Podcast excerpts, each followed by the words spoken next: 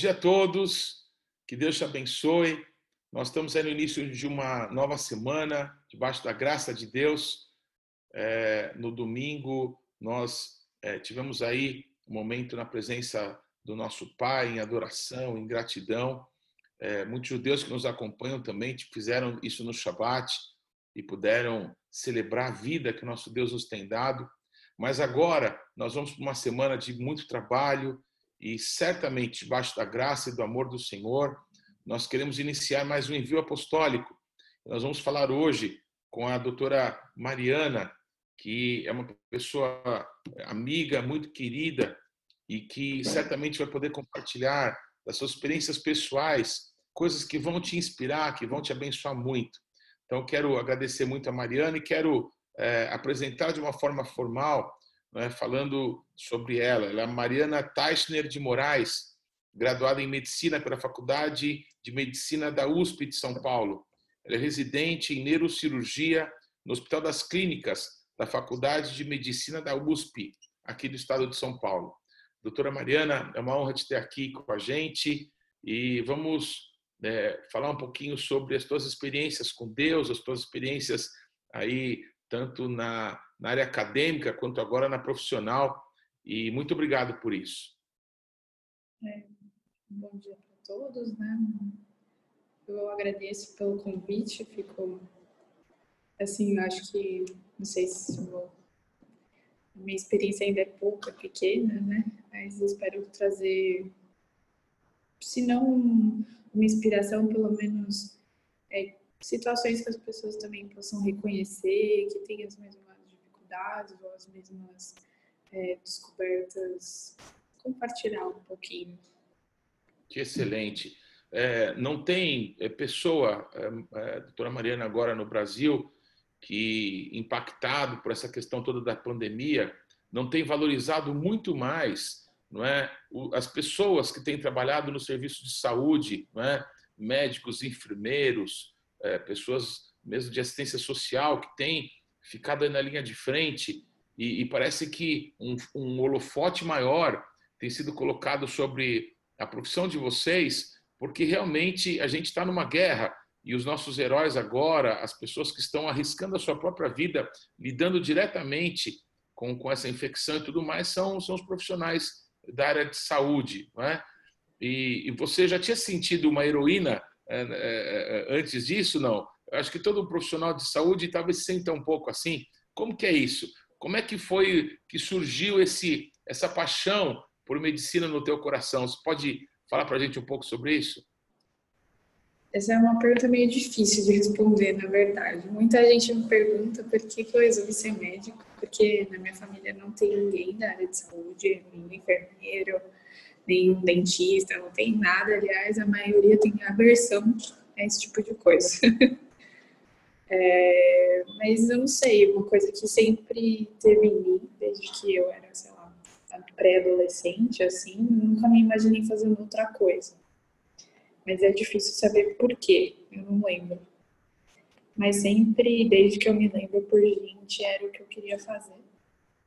E foi o que eu estudei para isso, para fazer cursinho, para passar no vestibular para isso. E apesar de não ter ninguém dessa área na minha família, sempre todos me apoiaram, sabia que ia ser difícil, mas todo mundo acreditava que ia ser possível.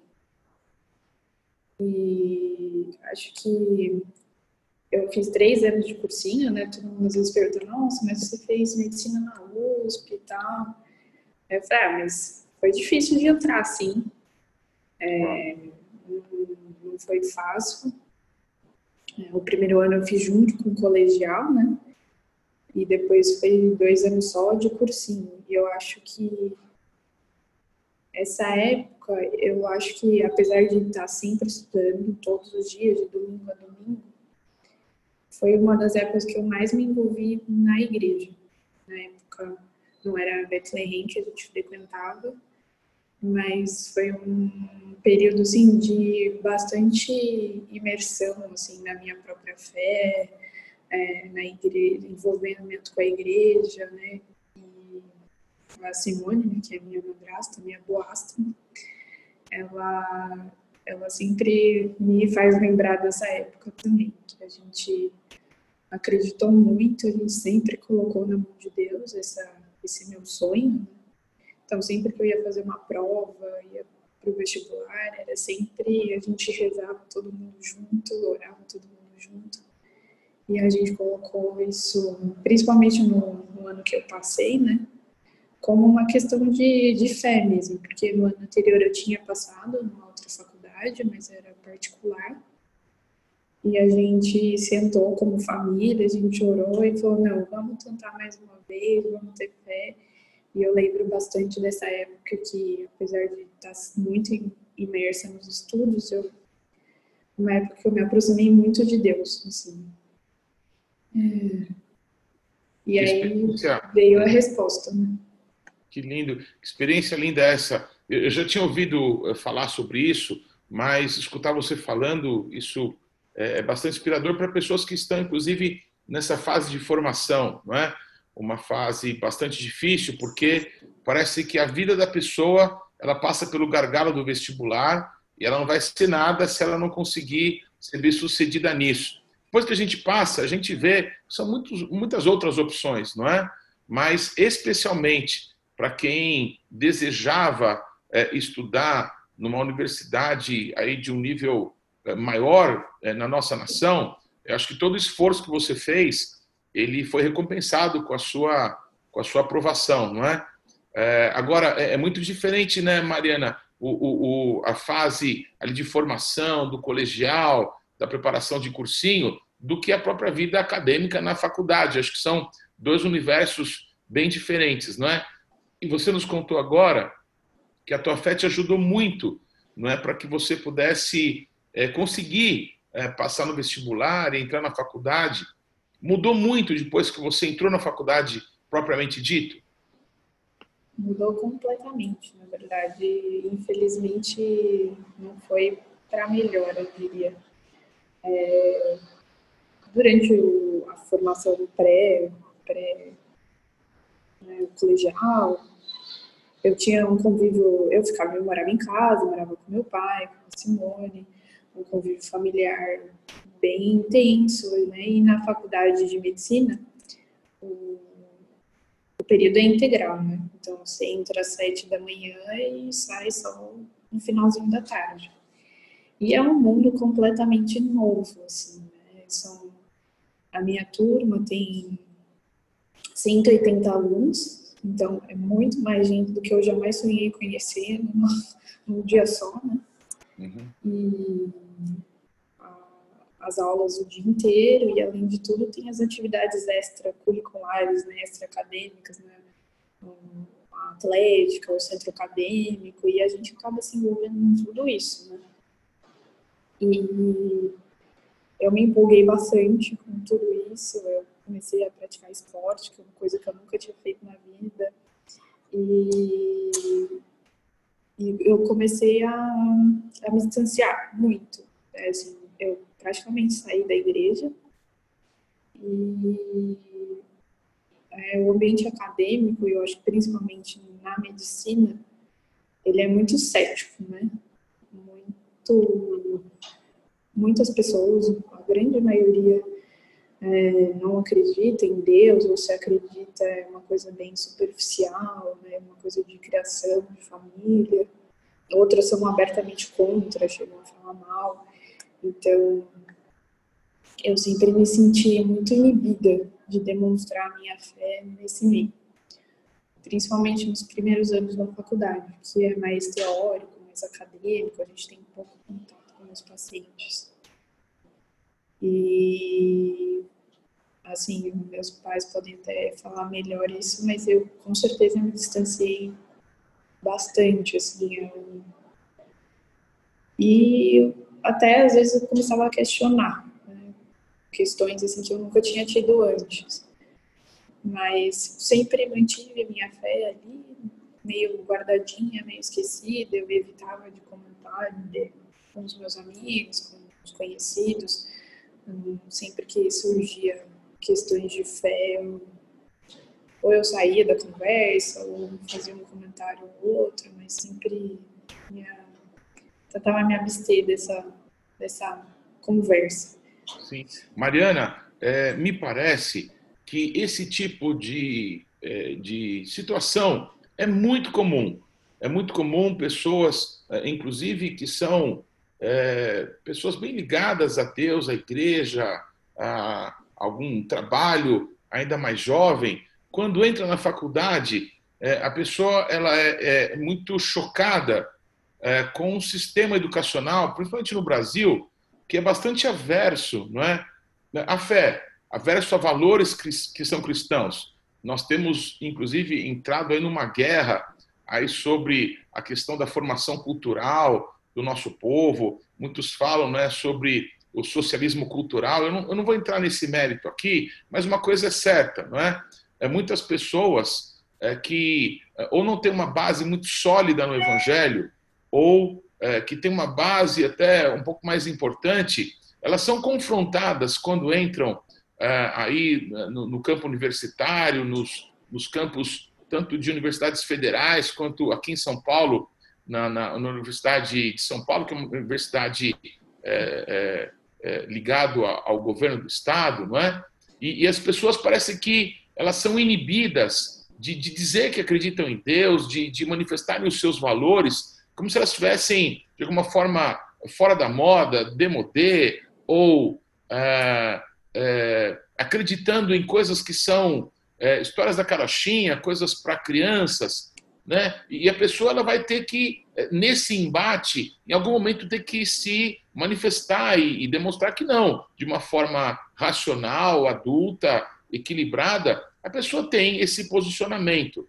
Agora, em especial, veja se eu estou equivocado, doutora Mariana, é, me parece que as pessoas que vão estudar em algumas cadeiras da área de saúde, não é? Diferente de outras pessoas que também têm grandes embates na área, por exemplo, de filosofia, sociologia, as pessoas do campo da saúde, eh, medicina e outros, e outros que tais, parece que eles são confrontados por questões até científicas, não é?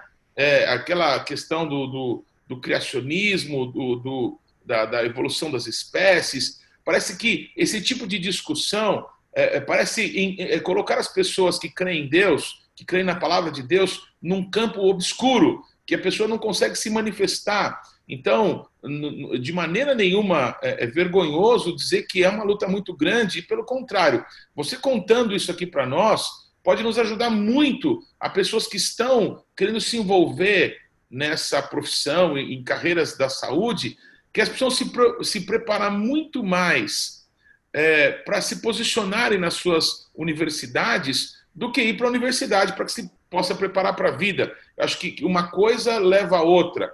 Então, eu queria que você pudesse discorrer um pouco mais sobre isso, é um assunto muito interessante. É, como eu tinha dito, né, eu, eu, eu fiquei bastante inibida, assim, durante os primeiros anos, da, os quatro primeiros anos da faculdade, né, são seis no total. Mas eu acho que os momentos que eu conseguia, é, como fala, que eu conseguia conversar sobre a minha fé eram com os pacientes. Então, quando a gente começar, começou a ter mais contato com os pacientes, eu acho que é, eu não sei em outros lugares, mas pelo menos aqui no, no, HC, como a gente atende uma população que é um pouco mais mais humilde, assim, não são pessoas que têm muitos recursos, eu acho que a fé dessas pessoas sempre é bem bem importante para elas, né? Elas sempre falam, não, a gente confia nos médicos, a gente confia na equipe, mas sempre Deus é, vem primeiro para essas pessoas. Então, era com os pacientes que eu conseguia conversar um, pouco mais, que eu não me sentia com os pacientes, eu não me sinto inibida de falar que eu estou rezando, que eu também acredito em Deus, quando eles me abençoam, eu também falo amém. Quando comecei com o convívio com os pacientes, eu, é com quem eu fico mais à vontade de manifestar minha fé. Mas no meio acadêmico e da medicina, é bem difícil, assim. É, você chega a ser ridicularizado até se você fala que você acredita em Deus, que você reza. E na minha área atualmente, na neurocirurgia, ainda mais. Que é aí que as pessoas, não sei porquê, mas são geralmente pessoas muito mais céticas do que acho que a, a medicina em geral. Você consegue ver alguma explicação para isso, Mariana? É, é, depois de ter é, passado por toda a sua graduação, você consegue identificar esse ceticismo, se está ligado ao constante contato com a, a, vida, com a morte, é, lidando aí. Por que, que você acha que as pessoas ligadas à medicina se, se tornam tão céticas assim? Eu acho que, sim, por a gente estar tá lidando com ciências, né, em que tudo é baseado em pesquisas, em evidências, e eu acho que isso acaba levando as pessoas mais a, a serem um pouco mais céticas, é, de não acreditar que existe uma força maior, algum, algum Deus que possa estar intervindo nas nossas vidas. Eu acho que muitas pessoas que fazem medicina também, e até algumas especialidades dentro da medicina, pelos anos de dedicação, o estudo, a profissão, é, acabam se sentindo talvez com egos inflados, com fui eu que fiz isso, o esforço é meu, eu que estudei, não é outra coisa que está influenciando isso. É, apesar de ter alguns alguns estudos que mostram que pessoas que têm uma fé, que acreditam em alguma coisa, não estou dizendo só cristão, é, que rezam, que as, assim elas têm às vezes desfechos melhores dependendo da doença ou que têm é, maior conforto, se sentem melhores durante o processo da doença do que os que não têm. Né? E, e eu acho que eu como médica atualmente, para mim é um conforto, porque eu sei que eu, tudo que eu estudei, eu sei tudo que eu faço, que eu tento fazer o meu melhor para os pacientes, mas nem tudo está no meu alcance. Eu não posso resolver a vida de todo mundo, eu não vou curar as pessoas, não sou eu que faço isso. Eu sou uma ferramenta. Se isso vai ser bom ou não para essa pessoa, não vai depender só de mim. E às vezes a gente faz mal para as pessoas, às vezes a gente faz mais mal do que bem. E isso atinge a gente também. Então, se eu não tiver a quem recorrer, eu, eu desmorono. Como já desmoronei muitas vezes.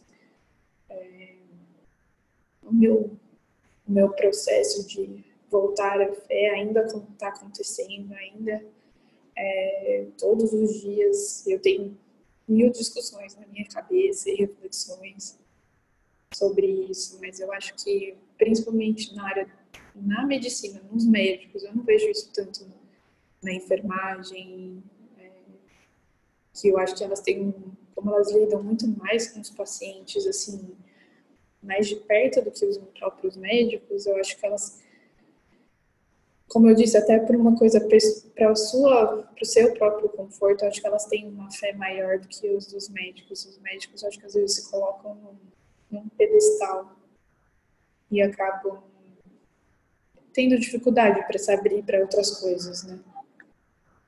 Uma grande curiosidade bíblica foi o fato de uma pessoa que não conheceu Jesus, é, que era Lucas, ele ser um médico e ele ter sido escolhido por Deus para escrever um dos evangelhos que mais explicam para os não-judeus coisas a respeito da vida de Jesus, não é? Então esse médico Lucas, é claro, a gente fala de medicina hoje no século 21. Imaginar alguém no primeiro século que era um médico é alguma coisa absolutamente é, desproporcional, não é? Mas é, é curioso que Lucas ele é o único que fala de alguns detalhes, não é? tanto na infância de Jesus, quanto, por exemplo, que é, quando Jesus, depois de morto, não é? ele, foi trans, é, ele foi transpassado por uma lança e ali do seu ventre saiu água e sangue. Não é? Então, essa, essa descrição é, é, do, da água, do sangue que saíram do lado, talvez os olhos acurados de um médico é, foram ali usados para fazer, nos dar esse relato que, que, é tão importante, há muita revelação a respeito disso. Mas o que, o que acho curioso é que nesse meio tão cético que você vive, é, Deus sacou uma pessoa daí para é, provar, para mostrar para todas as gerações do mundo é, de que Jesus realmente veio a esse mundo, de que verdadeiramente ele morreu e de que depois ele ressuscitou, o que quebra não é, toda a ciência, toda a lógica, toda a razão que as pessoas possam é, pautar a sua vida, não é? através da palavra de Deus, isso é quebrado. E me parece então, parece que um, um, campo muito desafiador esse que você escolheu para trabalhar, no sentido do evangelho do reino, não é? Porque eu, eu tenho convicção, inclusive, Maria, nesse programa, ele serve para isso. É, acreditar que com valores de Deus, quando você falava, por exemplo, que no seu período acadêmico, antes disso, quando você estava para entrar, você orou muito. É até curioso, você usa bastante a expressão rezar, não é? Que é uma expressão muito comum aos judeus. A Mariana, eu não, não, não disse isso dela, mas ela é, é judia. Então, eh, você rezando, você orando, você buscando a Deus, isso te ajudou a você conquistar esse grande objetivo que era entrar numa universidade importante para estudar, não é? E, e, agora, nesse meio todo, esse mundo cético, o, o objetivo desse programa é que as pessoas possam perceber que, através de valores de Deus, aliançados com Deus, a gente pode sim ser cabeça, pode sim ocupar os espaços, não é? Que vai ser ocupado por alguém, por que não? Por pessoas que verdadeiramente em Deus e, e têm valores segundo Deus. E outro aspecto é que Deus nos chamou, não é? Para que nós pudéssemos manifestar o reino de Deus, a luz de Deus nesse mundo. E você tem feito isso, não é? Muito mais, como você tem falado, para pacientes que você pôde tratar no decorrer da sua vida, do que até para os teus próprios colegas, não é?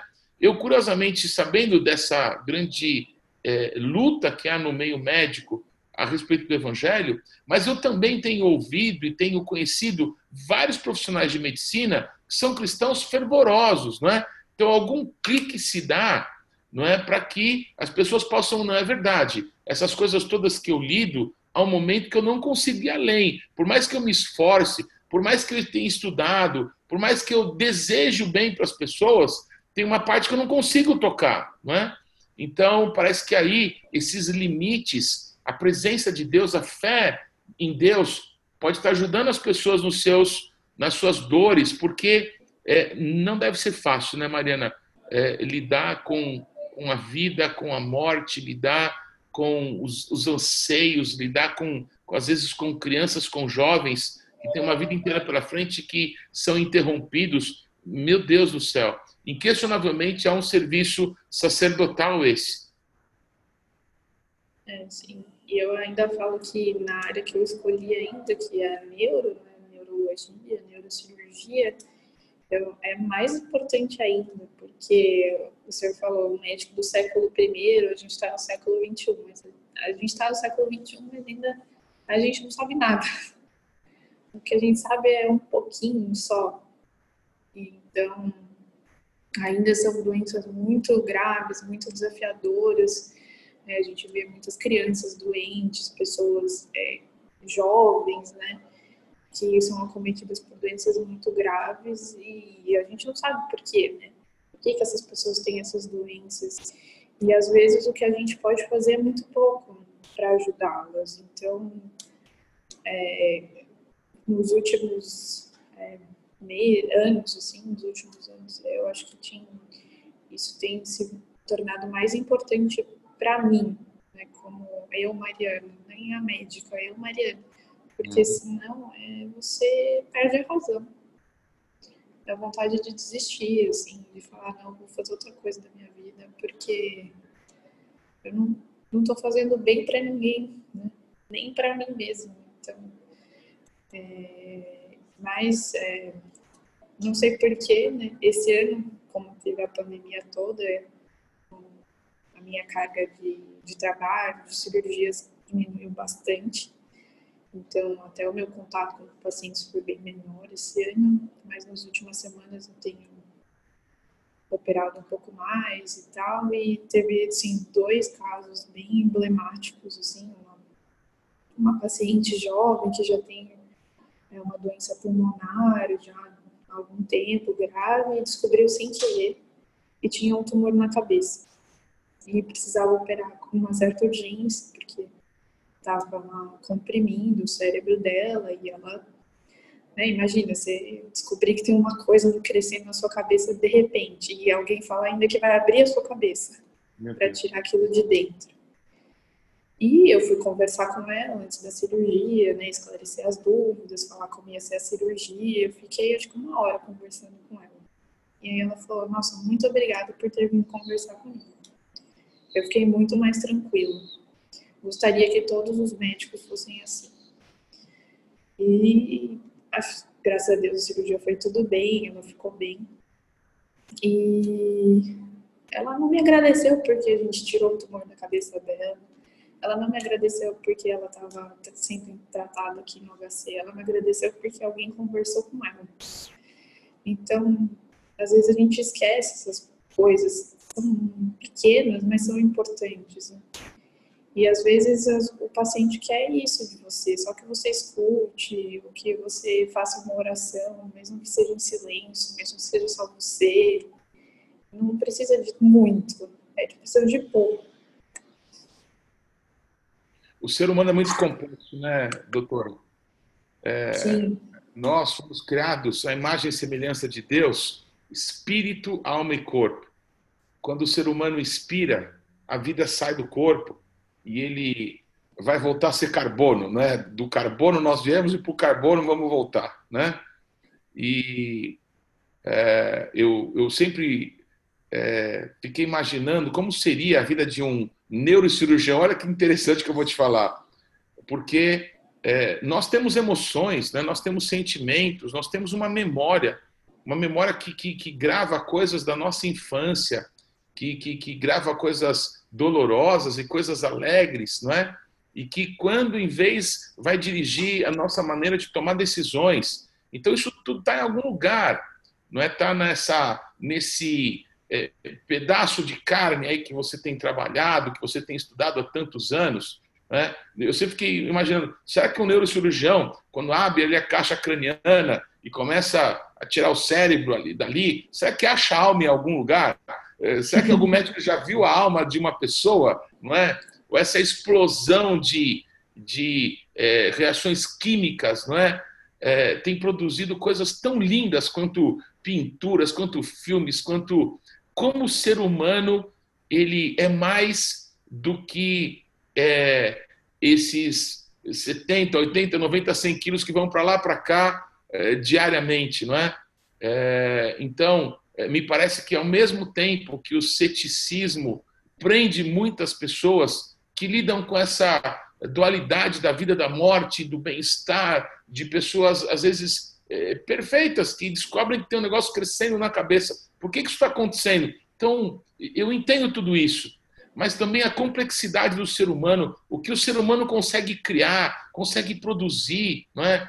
Essa, essas coisas que existem no ser humano, que parece que nos ligam a todos, né? Todos nós temos os mesmos anseios, eh, que são semelhantes em algumas coisas, então distintos em outras. É, me parece que se você consegue prestar atenção um pouquinho mais nessa criação não é, de Deus, não é? É que a gente não pode ter vindo do nada, não, não parece ter a mínima condição de é, uma pessoa, um, um, ser tão complexo quanto uma pessoa poder ter surgido do acaso, né? Então, acho que essas questões. A gente pensa muito isso. Eu acho que, como o senhor falou, na neurologia, na neurocirurgia, às vezes a gente tende a ser, na medicina em geral, a gente tende a ser muito objetivo, muito racional. E, e às vezes é isso, você está operando um paciente ou vê um paciente que teve um AVC, por exemplo, um derrame, e aí você fala, aquilo ali são pensamentos, são memórias, são talentos daquela pessoa que podem estar se perdendo. E a gente não sabe explicar como eles se formam e nem porque eles sofreram com essa doença, assim. É, e essa semana mesmo teve um, um caso ainda mais emblemático do que dessa paciente que eu falei. Um paciente jovem, de 35 anos, é, que também tem um tumor. Que estava comprimindo o nervo da visão. Né? Ele estava perdendo a visão e ele é caminhoneiro. Então, imagina só um caminhoneiro que está ficando cego. E aí a gente foi operá-lo. E a cirurgia estava até indo bem, mas aconteceu uma lesão muito grave de uma artéria muito importante do cérebro e que a gente teve que ocluir essa artéria e as consequências disso são é um AVC, um AVC catastrófico. Sim. E aí o meu meu chefe, o meu assistente que estava operando, né, todo mundo ficou numa situação assim angustiado, né, como é que ele vai, como é que vai ser e tal, e aí ele falou Mariana, você acredita em Deus? Aí eu falei, eu sou judia, né? Eu acredito. Ela, então reza aí pro seu Deus. Eu vou rezar aqui também, todo mundo reza. Eu falei, ah, eu já fiz isso. Tava ali no cantinho, já fiz isso. Aí ele, então continua. E ele ah, insistiu nisso, nesses últimos, foi na terça-feira, assim, ele insistiu nessa frase, continua rezando, Mariana. E para quem acredita ou não, por um milagre, o paciente está ótimo. Isso me emociona. Não aconteceu nada. é, se Deus já estava planejando que nada ia acontecer com ele antes ou depois da cirurgia, eu também não sei. E aí, esse meu chefe falou para mim: olha, o seu Deus é forte, viu? Você clamou a Deus e as pessoas viram isso, o testemunho, elas viram. Que cada um dê a explicação que queira. Você sabe para quem você clamou. É, tem um, é. um, caso, você usa essa expressão na emblemática, tem um caso muito emblemático na Bíblia de um cego, né, que ele foi curado por Jesus. E aí foram pressionar o cara, dizer, o que, que é aí? Disseram que esse cara aí te curou, sabemos que isso é mentira, que é um engano. Ele disse assim, olha, ele é um, é um pecador. Aí ele respondeu assim, olha, se é pecador eu não sei. O que eu sei é que eu era cego, agora vejo. Você imagina esse caminhoneiro é, doutora, pegar o seu carro de novo, poder sustentar a família dele outra vez, né? É, ser restituído aos filhos, à esposa, né? É, é, e, e, alguém dizer para ele, olha, você foi fruto do acaso, você está aqui porque de alguma forma alguém fez o, o procedimento certo, o corte certo e aquilo que falavam que foi um, um grande problema durante a cirurgia se resolveu. Você acredita nisso, que foi o acaso? Olha, eu duvido que essa pessoa não diga, não, eu estou aqui vivo porque Deus né, teve misericórdia de mim e tem um propósito com a minha vida ainda. Isso é muito lindo. Né? Eu quero te agradecer porque eu tenho certeza que todo mundo que ouviu isso, doutora, foi inspirado agora por você. Não é? Eu queria te fazer então uma pergunta, porque é, a oração ela deixa de ser uma uma atitude religiosa de alguém que eh, tem medo de não rezar, de não orar, é, de que alguma coisa vá mal, é, de um prazer de você estar na presença de Deus, de você se relacionar, se comunicar com Deus a qualquer momento, porque sabe que Ele ouve e sabe que Ele responde. Para mim, a coisa mais importante sobre oração, é, Mariana, é a gente saber que o nosso Deus ouve e que Ele responde. E isso é muito marcante. Todas as vezes que a gente começa a perceber respostas de oração, e muitas pessoas dizem assim: puxa, eu ouvi Deus me falar isso ou aquilo. E para muitas pessoas que estão começando na fé, isso parece até uma aberração. Como que Deus fala? Você acha que Deus está preocupado com uma pessoa simples como a gente? Se, se Deus existe, ele deve estar preocupado com coisas aí, nacionais, com coisas de nações, com, com problemas muito mais sérios do que o nosso dia a dia. E aí, para mim, está a grandiosidade de Deus. Ele, ao mesmo tempo, está cuidando, talvez, das relações internacionais da Turquia com Israel, com os Estados Unidos, não é? com a China, e, mas também ele se compadece e ele ora e, ele vê o clamor de uma pessoa simples que está doente, de algum, de algum profissional que não sabe como resolver certa situação no seu dia a dia, seja no campo médico, seja no campo tecnológico, é, Deus ele está é, presente no céu dos céus e também no coração quebrantado e contrito que Deus não rejeita. É, me fala um pouquinho, Mariana, você tem uma dinâmica de oração? Como que é a sua vida de oração? Senhora, quando você acorda, e por favor, absolutamente à vontade. Eu ia, eu ia falar isso. Eu antes, assim, é, quando era mais nova, eu era meio. tinha umas formalidades, assim, eu sempre rezava antes de dormir, ficava ajoelhadinha, assim, bonitinho. Sempre.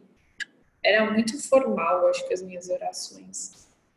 E durante o período que eu fiquei afastada, né, eu acho que eu, na minha cabeça eu falava, nossa, eu desaprendi a orar, não sei mais orar, porque quando você está afastado, você perde intimidade, então é de mais difícil, assim, né? E hoje em dia eu, eu perdi essas formalidades. Eu não tenho um horário certo para orar, às vezes, poxa, eu tô tão cansada, acabo dormindo, mas aí eu acordo e e aí eu falo, poxa Deus, me ajuda aí que hoje vai ser difícil, coloca na tua mão. Às vezes são cinco palavras, às vezes é uma hora, às vezes é entre uma cirurgia e outra. Eu não tenho muito uma rotina, nada, mas com certeza eu perdi a formalidade. Deus deve às vezes achar até que eu falo com respeito, assim. Que eu falo muito como se estivesse conversando com outra pessoa, né? Ou às vezes parece, deve parecer meio louco, assim, que deve parecer que eu tô falando sozinha na rua, mas na verdade eu tô, eu tô, tô orando, tô desabafando às vezes com Deus também. É, eu acho que é isso que o senhor falou, né? Quando eu passei no vestibular, né, a Simone, ela sempre falava, nossa, é, sempre frisou muito isso, foi um milagre de Deus. E eu falava, o que Deus vai querer comigo passando no vestibular, Simone? Tem tanta coisa mais importante para se preocupar. Né? O Brasil inteiro deve estar rezando para passar no vestibular. Quem sou eu? Mas eu acho que é isso que o senhor falou. É... As coisas grandes não têm importância se as nossas pequenas coisas também não forem valorizadas, porque afinal de contas somos nós que fazemos todo o resto. Né? Todos nós que fazemos o resto da obra de Deus. Então, se a gente não tiver os nossos pequenos conflitos resolvidos, a gente não vai conseguir resolver os grandes conflitos também. Então, tem sido assim, mais ou menos.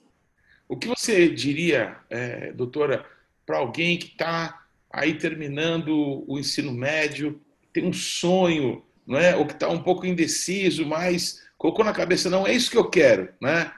É, e que serve a Deus, e que é, foi formado na igreja, que cresceu, sabe, tendo uma vida de oração, adorando a Deus, e que vai entrar na, na universidade, em alguma faculdade pública ou privada, não é? e que vai enfrentar indubitavelmente situações que você passou. Você que passou por isso, você poderia dizer para essas pessoas? Olha, se você está na dúvida, pensa bem se é mesmo medicina que você quer fazer, porque não é fácil é, ainda mais no Brasil, acho que a gente, não só os médicos, mas todos os profissionais da área da saúde são muito desvalorizados, apesar do momento sendo de exaltação, ainda assim é muito desvalorizado. É, os médicos um pouco menos do que os outros profissionais, então é, vai ser uma vida inteira de dedicação de estudos, uma vida inteira de devoção profissional, de abdicação de outras coisas. Mas se é o sonho dessa pessoa, se é o sonho seu mesmo, é, tenha fé. É, hoje em dia, eu não acho que você só precisa entrar na USP, na Unifesp, não. Tem muitas faculdades boas pelo Brasil inteiro é, eu acho que depende, assim, a questão da faculdade, da universidade ajuda muito, mas eu acho que o empenho da pessoa é mil vezes melhor. Tem muita gente que se forma aqui que nem deveria ter se formado. É, deveriam ter dado lugar para outras pessoas. Então, é, não desanime se você não, não, passar na USP, não passar em uma dessas universidades, é, mas como, como eu tinha dito antes, tenha fé, porque assim a sua dedicação, os seus estudos, é, isso vai ser essencial. 90% vai ser isso. Também não é Deus não faz esse tipo de milagre também não. Se você não se esforçar, Ele também não vai te ajudar. Mas se você se dedicar e tiver tiver separado esse cantinho aí do seu coração e da sua mente para se dedicar um pouquinho a isso também, eu tinha uma, uma rotina, assim, né? Meus estudos eram segunda a sábado, mas domingo eu nem pegava em livro. Era o dia que eu ia na igreja, era o dia que eu me envolvia com Deus. E sempre é, na hora das provas, coloca na mão de Deus, faça o seu melhor, não fique aflita. Eu acho que o mais importante é se manter calmo e confiar de que vai dar certo, né? E que o milagre pode acontecer sim. Mas só fique com isso na cabeça, não vai ser fácil. Muito bom. Eu acho que nada nada é alcançado sem esforço pessoal, não é? é muitas pessoas acham que é, Deus pode fazer cair ouro do céu, dinheiro do céu, pão do céu, e Deus pode, mas Ele é, decidiu que não fosse assim.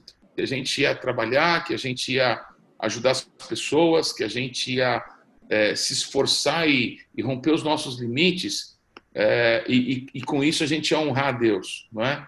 Então, eu acredito de verdade que sem esforço pessoal a gente não adianta é, ficar acreditando que alguma coisa vai acontecer, porque a Bíblia diz assim, né, doutora? Os céus são os céus do Senhor, mas essa terra ele deu para nós, para os filhos dos homens. Então nós precisamos fazer a nossa parte.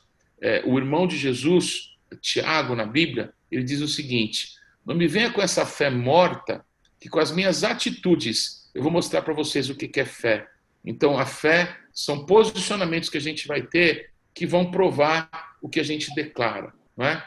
Eu quero agradecer muito, doutora Mariana, é, por esse tempo que a gente passou juntos aqui. Eu queria perguntar para você, talvez eu pudesse ter te preparado para uma pergunta como essa antes, mas é, se você pudesse é, reunir outros colegas de profissão que, como você, creem em Deus, não é? é creem na obra é, de Jesus, de Yeshua, na cruz do Calvário, é, que certamente deve ser um número pequeno comparado ao grande mar aí de gente de branquinho para lá e para cá nessa uhum. nação, não é? O que você diria? Como que você gostaria de unir essas pessoas em oração para que outros profissionais como vocês pudessem conhecer esse Deus vivo, poderoso, que se importa com o fraco, com o simples, com o carente, como também com o rico, com o grande, com o poderoso. Como que você gostaria de de eh, se unir a essas pessoas para poder tocar outras, outras mais. Você consegue pensar numa resposta para isso? É, poxa vida. Eu acho que tem muita gente, assim como eu, que acredita, mas fica meio escondida, sabe? É, que não gosta muito, que não se manifesta em público, né? Que mantém isso para si mesmo. Eu acho que, por bem ou por mal, essa pandemia trouxe essa questão dos encontros virtuais para a gente, né? E eu acho que as pessoas ficam muito menos inibidas com essa distância é, pessoal, né? Que é possível fazer reuniões, encontros, mas você não precisa tá ali cara a cara com a pessoa, né? Ah, ela é lá do hospital, já vi, mas não preciso lá falar com ela pessoalmente, me manifestar pessoalmente, né?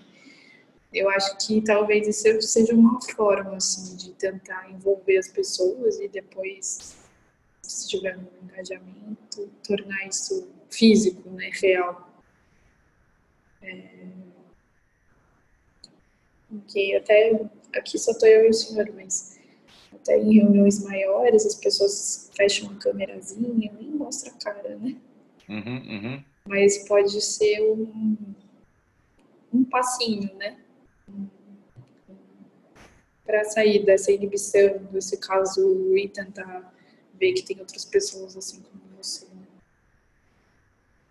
Muito bom. Queria que você pudesse, se você é, aceitar esse convite nosso, fazer uma oração, fazer uma oração para outros profissionais que creem em Jesus como você, que sejam fortalecidos, possam ser alcançados. Você pode orar por isso? Claro. É, Senhor, me coloco diante da tua presença, Pai. primeiro lugar, eu te agradeço pelo, pelo dia de hoje, Senhor. Eu te agradeço por essa oportunidade de estar aqui falando um pouquinho da minha vida e talvez alcançar outras pessoas com isso, Pai. É, bom, Senhor, é, o Senhor sabe todas as dificuldades que nós passamos, Senhor. O Senhor sabe de todo o momento que o nosso país está enfrentando. É, ainda não sabemos por que todas essas coisas estão acontecendo, Pai, mas eu creio que tem um propósito maior por trás de tudo isso, Senhor, que vão sair, se não mais fortalecidos, pelo menos mais humildes, Pai, de que a vida das pessoas é muito frágil, Pai. E principalmente daqueles que a gente mais ama, assim, e que agora estão longe da gente, para se protegerem, Pai. É, eu oro aqui, Senhor, que assim como o Senhor me dá força todos os dias de manhã, Pai, que o Senhor fortaleça as pessoas que estão nos ouvindo, Senhor. Não é fácil, nós sabemos que é, cada vez, no mundo cada vez mais tecnológico, Senhor, no mundo cada vez mais cético, no mundo cada vez é, que dá mais importância às aparências, às imagens, às riquezas, Senhor, tem sido, é difícil dizer que você acredita em Deus, é difícil dizer que você acredita que Jesus faz milagres acontecerem, Senhor. E na minha vida isso é uma luta diária, Senhor, e eu sei que o Senhor me fortalece todos os dias. Então, que na vida dessas pessoas, assim como na minha, Senhor é, dê pequenos exemplos, Senhor, porque são as pequenas Amém. coisas que fazem a gente abrir os olhos, Senhor. É, pequenos exemplos de de amor, do teu amor, Senhor, de cuidados com, os, com no meu caso, os pacientes, Senhor, mas com as pessoas que trabalham com a gente também, é, com aqueles que estão ao nosso redor, Senhor, porque o Senhor está, está nos, nas grandes coisas, mas também está nos pequenos detalhes, Senhor. Que Amém. o Senhor possa abrir os nossos olhos para ver isso, Senhor. Para essas pequenas coisas que aquecem nosso coração, que é, reafirmam a nossa fé, Senhor e que apesar das dificuldades, Pai, que a gente acredite que as coisas vão melhorar, que é, que os milagres vão ser alcançados, Senhor, e que se eles não forem alcançados, que o Senhor nos dê conforto e a certeza de que o melhor para as nossas vidas e para as vidas daqueles que estão ao nosso redor está sendo feito, Pai, porque o Senhor é o melhor, o Senhor é o amor que a gente precisa, Pai. É, e se tiver algum outro profissional da área de saúde que está nos ouvindo, Senhor, eu peço também que o Senhor traga esse conforto é, nesse momento difícil que a gente está vivendo, que eles sejam protegidos verdadeiramente, Senhor, pelo sangue de Jesus, Pai, que sejam é, protegidos desse vírus e estejam é, sãos e salvos e suas famílias também, Senhor, em nome de Jesus. Amém. Hum. É, doutora Mariana, quero agradecer muito. É, eu tenho você como uma ovelha, como uma pessoa que eu me preocupo, que eu me responsabilizo, oro por você. E mais quando você está com bisturi na mão, quando você está diante dos teus pacientes, você é autoridade, você é a pessoa capaz, a pessoa responsável, que vai, como eu, depender de Deus e como todos, depender de Deus em todo o tempo. Então, que Deus te abençoe a gente usa aquela figura do Moisés em cima do monte, com as mãos levantadas, orando e abençoando, não é? A Josué que estava lá no campo de batalha, guerreando contra os inimigos, não é? Então, a gente usa essa figura, essa é a figura do envio apostólico. É mãos levantadas, o cajado de autoridade na mão, para declarar essa batalha é sua. Essa batalha é a batalha que você que está nos assistindo tem que enfrentar nessa semana, nesse dia, nesse período tão difícil, mas essa guerra é nossa. E nessa guerra, o nosso Deus já nos deu vitória. Uma das coisas mais extraordinárias na Bíblia e que toca a questão da saúde é que está escrito lá em Isaías 53: pelas feridas de Jesus nós fomos sarados. Aquilo que ele conquistou para nós na cruz do Calvário nos pode tocar agora pelo poder da fé. Uma vez é, doutor, encerro com isso. É, uma pessoa escutou Jesus dizer que perdoava pecados de alguém. E as pessoas acharam aquilo um absurdo. Então Jesus disse assim: o que é mais fácil? Dizer para uma pessoa, seus pecados estão perdoados, ou dizer para um aleijado, levanta, toma tua cama e anda. É claro que é mais fácil dizer que os pecados que a gente não vê é, indo embora estão perdoados. E aí Jesus disse: Mas para que vocês saibam que o Filho do Homem tem poder de perdoar pecados, ele disse assim para o aleijado: Levanta, toma tua cama e anda. E esse milagre aconteceu. Ele se manifestou, se materializou diante dos olhos de todos. Eu quero declarar isso sobre a vida de todos que nos acompanharam. O nosso Deus, o maior milagre que ele fez por todos nós foi perdoar os nossos pecados e, de novo, nos ligar a Deus, ao Criador dos céus e da terra.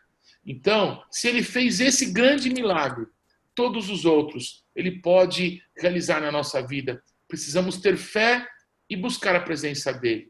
Muito obrigado a todos. Como eu disse, essa batalha é tua, mas essa guerra é nossa. Doutora, muito obrigado. Que Deus te abençoe em tudo. Em nome de Jesus. Amém. Amém. Tchau, tchau. Ótima semana a todos.